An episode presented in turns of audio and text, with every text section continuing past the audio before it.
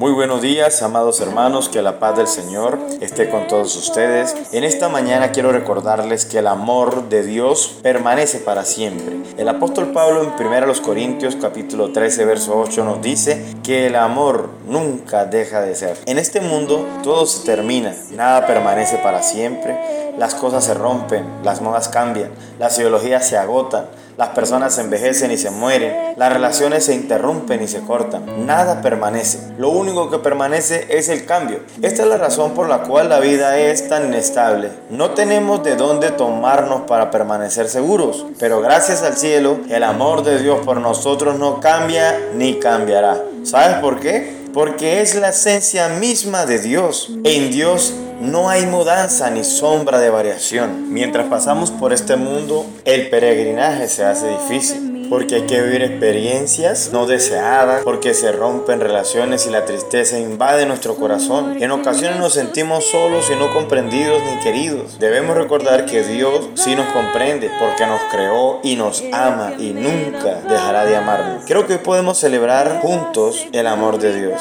Estamos seguros que nada cambiará nuestra relación con nuestro Creador. Nada nos podrá separar del amor de Dios que es en Cristo Jesús, Señor nuestro. Él es ahora nuestro Padre y tenemos una relación de amor inmutable con Él.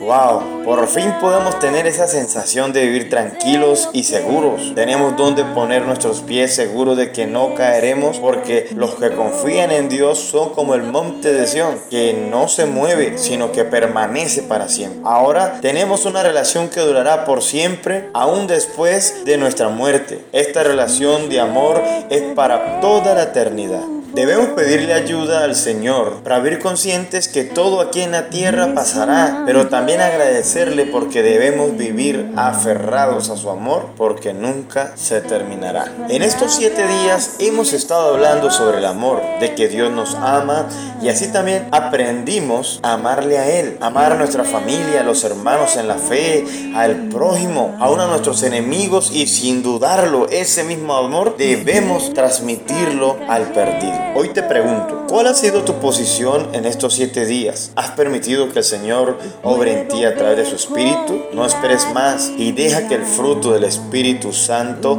se manifieste en ti. Oremos. Padre, en el nombre de Jesús, te damos gracias por enseñarnos a amar, por amarnos primero, Señor, por hacer de nosotros algo diferente, nuevas criaturas en ti, por darnos esa visión sobrenatural de que el amor es eterno, de que el amor supera todas las cosas, de que el amor no es ansioso, de que el amor nunca deja de ser, todo lo soporta, todo lo espera, no hace nada indebido, Señor.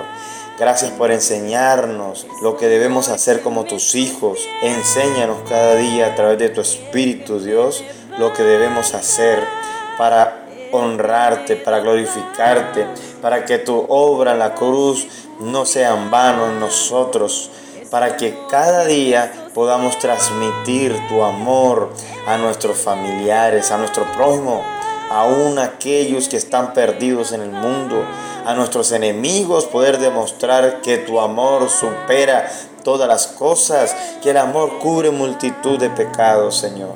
En este día quedamos en tus manos, Espíritu Santo, y te pedimos que redargulles nuestro corazón y nos permita obrar en obediencia a ti, por causa de ese inmenso amor que has manifestado con tus hijos. En el nombre de Cristo Jesús, amén.